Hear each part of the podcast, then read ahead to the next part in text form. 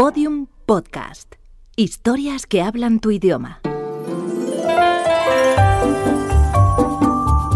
Historias de medianoche. Chicho Ibáñez Serrador.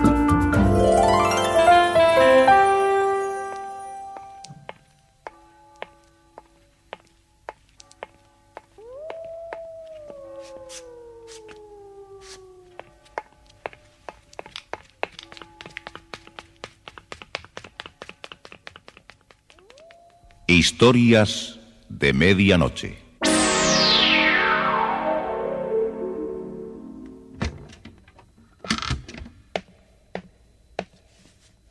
Buenas noches. La cadena Ser les invita desde este momento a entrar en la biblioteca del suspense. Adelante, por favor. Nos está esperando Narciso Ibáñez Serrador.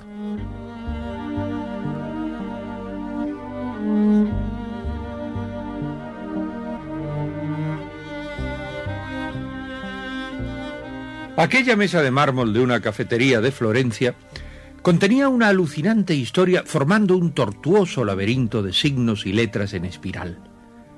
Una espiral que relataba la obsesión de un hombre anunciando el suicidio de su hermana. Posteriormente, el hallazgo de un cadáver en las cloacas de la ciudad complicaron más la vida de Marcelo Rosiñano. Más allá de la ventana del sueño. Un guion de Pablo de Aldebarán. Con la actuación de José María Molinero, Laura Cepeda y Rosa María Belda.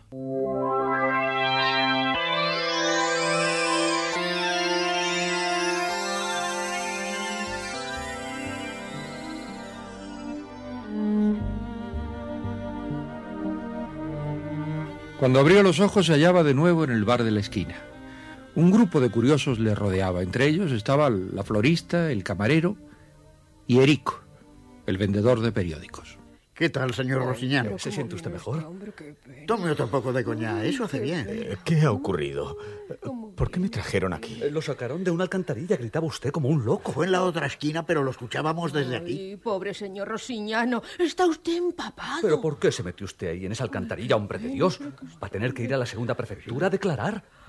Oh, el inspector le dejó esta citación. ¿La policía? Eh, sí. ¿Cuán- ¿Cuándo debo ir? Calma, calma, la citación es para mañana por la mañana. Ahora debe esperar la llegada del doctor. Va a llegar enseguida. Hay algo que he descubierto. Tengo que denunciar un hecho grave. Hay un muerto en la alcantarilla. Es la chica de Calabria. Desdichada Melisa. ¿Qué? ¿La, la hermana de Vittorio Ragusa? La misma. Su hermano no nos dejaba respirar diciéndonos que Melissa amenazaba lanzarse por la ventana. Al final ya dudábamos de lo que contaba Vittorio. Sí, pero el pobre continuó con el presentimiento de que su hermana se iba a matar. ¿Vittorio? ¿Dónde está? Cuando le dijeron hace un momento que habían extraído de la alcantarilla a Melissa, salió llorando. Al fin de cuentas, por fin vamos a quedar tranquilos. Yo siento mucho que se haya matado esa chica. Y yo también, sí, sí. Pero vaya por Dios, que si este asunto del suicidio dura unos días más, habrían tenido que llevarnos a todos al hospital. Se fuma un toscano, señor Rosiñano. No, inspector, gracias. Me levanté expresamente para llegar aquí. Ah, comprendo su agotamiento. Estuvo usted cerca de dos horas en las aguas de las alcantarillas. Hubo momentos en que creí que no podría salir de esos túneles. La chica debió caer por una compuerta del puente de San Genaro y las aguas la arrastraron a las alcantarillas. Yo había tratado de hablar con ella para disuadirle de su obsesión. ¿De quién está hablando? De Melisa, la hermana de Vittorio Ragusa. ¿La mujer fantasma? ya le dije que esa ragacha era invisible. Desde que su hermano comenzó a hablar de ella, nadie pudo verla en ninguna parte. Eh, Entonces, eh, ¿el cadáver que encontré en la alcantarilla? Creemos que es Rosana Melfi, una prostituta. Pero, pero en el bar de la plaza todos decían que la mujer ahogada era Melisa Ragusa. Ah, usted sabe cómo es la gente. Todos hacen la historia a su gusto, y es que ese grupito del bar estaba ya harto de no poder ver a Melissa, aunque fuera hecha papilla en la acera de la plaza. Pe- Pero la policía comprobará la identidad de la muerta. Mire, señor Rosignano, eso también es difícil. El cadáver de Rosana Melfi llevaba en las cloacas más de 20 días y las ratas le habían destrozado la cara y roído las manos. No, no le quedaba ningún dedo y no se puede comprobar las huellas dactilares. ¿Y por qué suponen que es Rosana y no Melissa? Los desechos de la blusa que llevaba han sido reconocidos por la madre. Rosana Melfi había desaparecido hacía 20 días y su lugar de trabajo por las noches era precisamente el puente de San Genaro. Un suicidio inesperado. No, suicidio no fue. ¿La empujaron por la compuerta del puente? Eh, posiblemente, pero la muchacha ya estaba muerta cuando cayó las aguas. Bueno, los restos de su cara y el cuerpo estaban acribillados por centenares de picaduras de abeja. Esa fue la causa de su muerte. ¿Abejas? ¿Por las calles de Florencia? Nunca las ha habido. ¿eh? Y eso es lo extraño de este asunto, señor Rosiñano.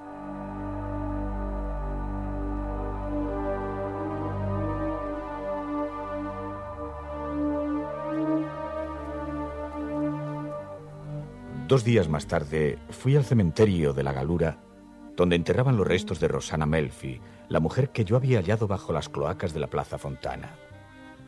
Era el único asistente del rápido ceremonial de rutina. Dos sepultureros colocaron el ataúd en una fosa y lo cubrieron de tierra en cinco minutos.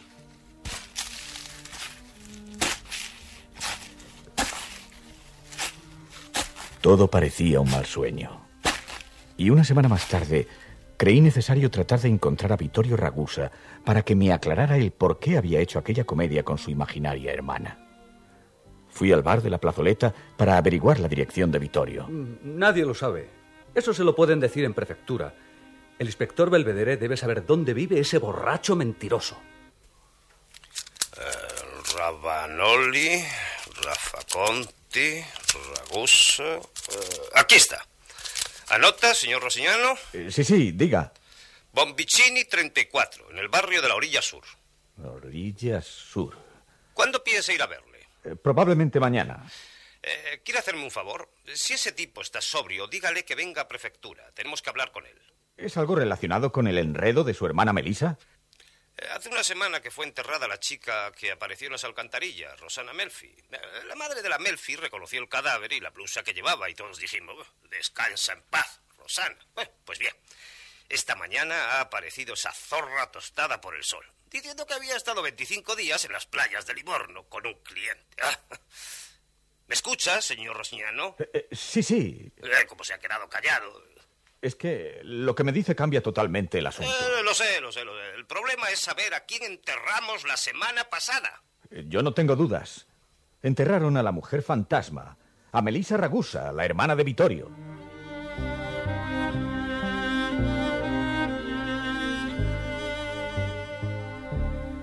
Marcelo Rosignano encontró a Vittorio Ragusa en su pequeña casa de la orilla del río Arno. Estaba arreglando un calentador de agua en el patio posterior. Rosignano le contó todas las novedades. O sea, eh, que van a exhumar los restos de la pobre Melissa para que yo pueda reconocerla. Dígale al inspector Belvedere que no cuente conmigo. No quiero ver los despojos de mi hermana. Que la dejen tranquila donde está. ¿Por qué no quiere cooperar? Al diablo. Señor Rosignano, hace mucho tiempo que quiero cooperar. Llevo más de un mes pidiendo cooperación de la policía y de mucha gente, entre ellos de usted. Pero nadie me hizo caso. Y me han estado llamando borracho y mentiroso. Todos han negado la existencia de mi hermana Melissa y sus intenciones de matarse. Y ahí la tiene usted, en el cementerio. Por fin se han dado cuenta que existía. Ha tenido que estar muerta para darme la razón. Es que su hermana actuaba de una manera muy especial, no dejándose ver, y únicamente hablando con usted por teléfono. Escondía su cara, señor Rosignano. ¿Su cara? Sí. Melissa era muy bonita. De niña la llamaban cara de ángel.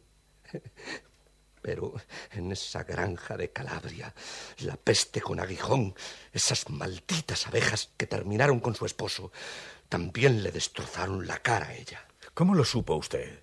Me lo insinuó en una carta cuando me contó el accidente mortal de Carlo. Ella estaba con él en el momento en que el enjambre les atacó y logró huir envolviendo su cara con la camisa que le ofreció Carlo. Pero aún así debió sufrir muchísimas picaduras que le desfiguraron el rostro. Esto explica que no se dejara ver cuando vino a Florencia. Estoy seguro que era por eso.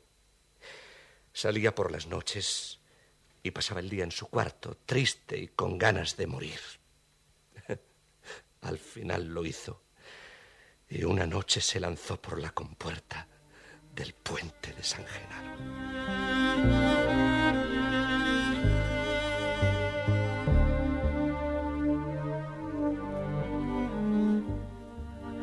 La exhumación de los restos de Melissa Ragusa se efectuó cinco días más tarde en La Galura, ante la presencia de los forenses, el inspector Belvedere y el hermano de la chica. Yo acudí también por indicación del inspector y todos presenciamos cómo se extraía el sarcófago. Pero, y ahí comienza lo sobrenatural de esta verídica historia escrita en el mármol de una mesa, al abrir el ataúd todos comprobaron que éste estaba vacío. El cadáver de Melissa Ragusa se había esfumado y nadie pudo explicarse su desaparición. El caso es que el inspector Belvedere fue trasladado a la prefectura de Milán, el nuevo inspector no se atrevió a continuar la investigación y la gente, pues la gente no quiso seguir hablando del fantasma de Melissa Ragusa.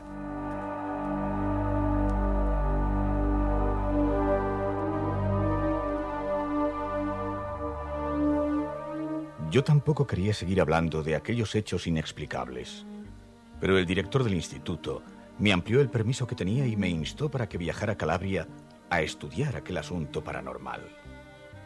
Mis conocimientos de parapsicología me impulsaron a aceptar y con la ayuda de Vittorio Ragusa pude contactar por carta con una granja muy cercana en la que había vivido Melissa y su marido para conseguir un alojamiento por 15 días. Y estamos seguros, señor Rosignano, que nuestra casa encontrará el descanso que precisa. Le hemos reservado el mejor dormitorio aquí en Valle Triste. Esperamos que acepte nuestras condiciones de hospedaje. Le esperamos pronto. Atentamente, Pablo Morano.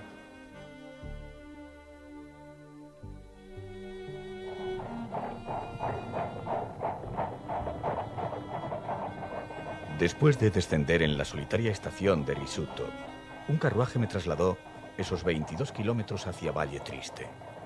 Era un camino que me alejaba de todo, al sureste de Calabria. Mis nervios habían sufrido una depresión con todo lo ocurrido en Florencia.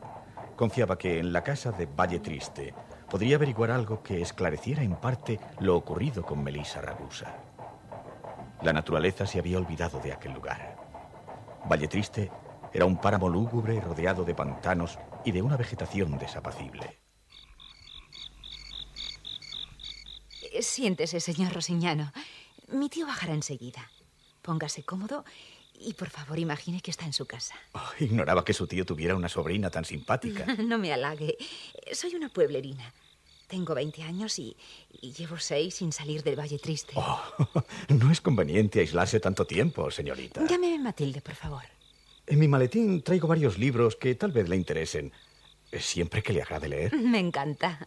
Oh, no quiero entorpecer la vida de ustedes. No notarán mi presencia mientras esté en esta casa. ¿Conoce a alguien en el pueblo de Richuto?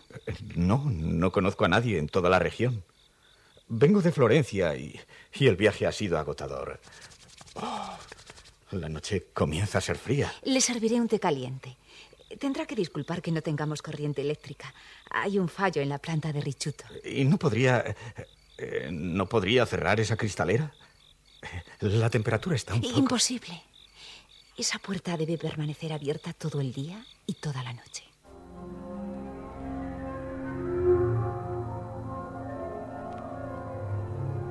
Una taza de té en sus manos y el rostro pálido de la muchacha delante de él. Marcelo Rosignano no sabía si su inquietud era motivada por el cansancio del viaje o por el ambiente frío y húmedo de aquella casa. ¿Alguien le habló de nosotros en Florencia? Eh, sí, fue un amigo que conocía a Risuto y esta granja, pero hace mucho tiempo. Entonces, usted no sabe nada sobre mi tío. No. Su tragedia ocurrió hace un año. ¿Tragedia? Hace un momento usted me pidió que cerrara esa puerta. Desgraciadamente, mi tío quiere que esté abierta siempre. ¿Y por qué? ¿Tiene algo que ver esa puerta con la tragedia que menciona? Por esa puerta, el año pasado salió a cazar Carlo, hijo único de mi tío. Nunca volvió. Al cruzar el páramo fue atacado por las abejas y se hundió en el barro de la ciénaga. Ni siquiera fue posible rescatar su cuerpo. Aquel otoño había llovido mucho. Los terrenos se hundían en lugares insospechados. Lo más terrible de todo fue que nosotros escuchamos sus gritos mientras se hundía. Fue algo horrible. Era desgarrador. Parece que todavía les oigo. Toda desgracia pasada es mejor no recordarla.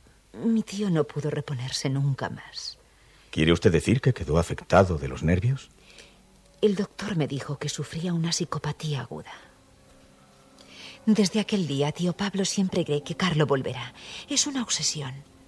Por eso, esa puerta permanece abierta en invierno y en verano. Mi tío espera verlo entrar por esa puerta, como solía hacerlo siempre, cuando regresaba por la noche, cuando estaba soltero. Tendría que decirle que es inútil la espera. Mil veces se lo he dicho, pero no escucha mis palabras y sigue con su obsesión. Para él, Carlo debe llegar como siempre, con su impermeable. Y, a veces en noches frías como esta, hasta yo misma suelo tener el presentimiento de que mi primo y su perro van a entrar por esa puerta. Marcelo miró con aprensión el recuadro abierto de la cristalera. Allí, a través de la suave bruma nocturna, divisó una silueta que se acercaba lentamente a la casa. Alguien se acerca. Oh, no, no, no puede ser. Dios mío, es Carlo. Marcelo sintió un tremendo malestar al ver aquella silueta fantasmagórica entrar en la sala. Ah, supongo que es usted Marcelo Roseñano. Eh, yo. Ah, eh, yo- eh, sí, es tío Pablo. Eh, Por un momento no te reconocí. Creí que estabas arriba en tu cuarto. No, bajé mientras tú estabas en la cocina. Quise dar una vuelta para inspeccionar las trampas de los conejos.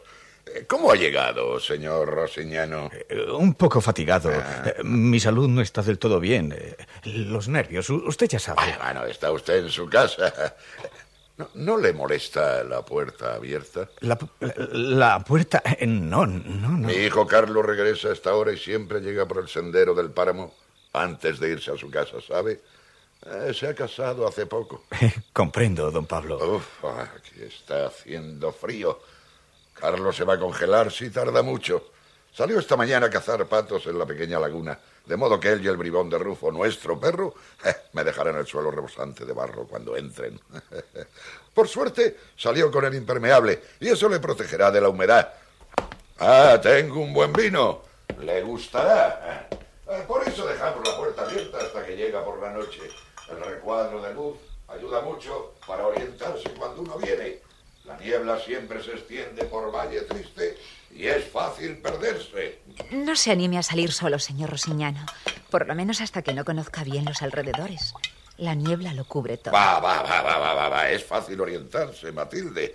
No hay que atemorizar a nuestro huésped.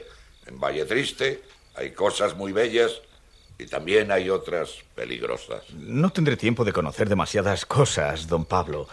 Cuando salí de Florencia me avisaron del instituto que reducían mi permiso a eh, solamente diez días. Ah, es una pena.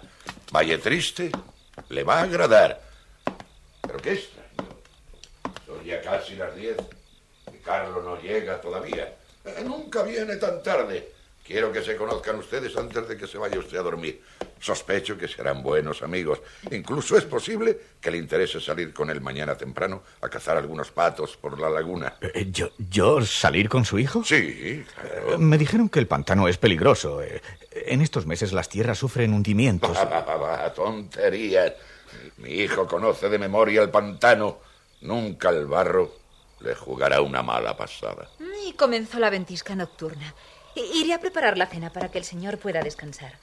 ¿Desea conocer su habitación? Me encantaría. Eh, Matilde lo acompañará. Yo llevaré su maleta. No, no se moleste. Yo mismo puedo llevarla. Marcelo Rosiñano siguió a la muchacha por una estrecha escalera. Matilde iluminaba ahora el pasillo con un candelabro. Al detenerse ante una puerta cerrada y mientras la joven sacaba una llave del bolsillo del delantal, Marcelo le dijo, He notado que su tío no ha mencionado a la esposa de Carlo. Nunca aprobó que Carlos se casara con nuestra vecina. ¿La mujer de Carlo es la dueña de la granja de al lado? Sí, pero mi tío nunca se llevó bien con ella. Un estúpido problema sobre los límites de las dos fincas. Ahora ya está todo superado. Con la muerte de mi primo Carlo y la desaparición de su mujer, todo ha quedado a nombre de tío Pablo. ¿La esposa de Carlo ha desaparecido? Sí.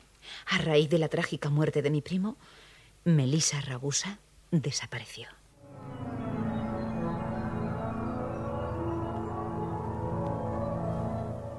Marcelo Rosiñano, el profesor de ciencias paranormales, sin duda tenía un buen campo de investigación en aquella casa desapacible, llena de penumbras.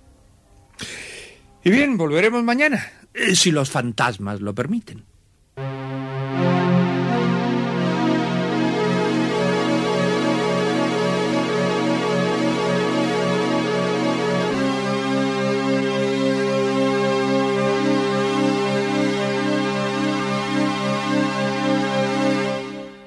Historias de Medianoche. Diariamente de lunes a viernes por la cadena Ser, una selección de relatos con los componentes del suspense y del humor negro presentados por Narciso e Ibáñez Serrador. Y si van a conciliar el sueño, mire, eh, eh, por favor, apaguen la vela de su mesita de noche. Gracias. Buenas noches. Historias de medianoche, con mucho suspense. Síguenos en Twitter, arroba podiumpodcast y en facebook.com barra podiumpodcast.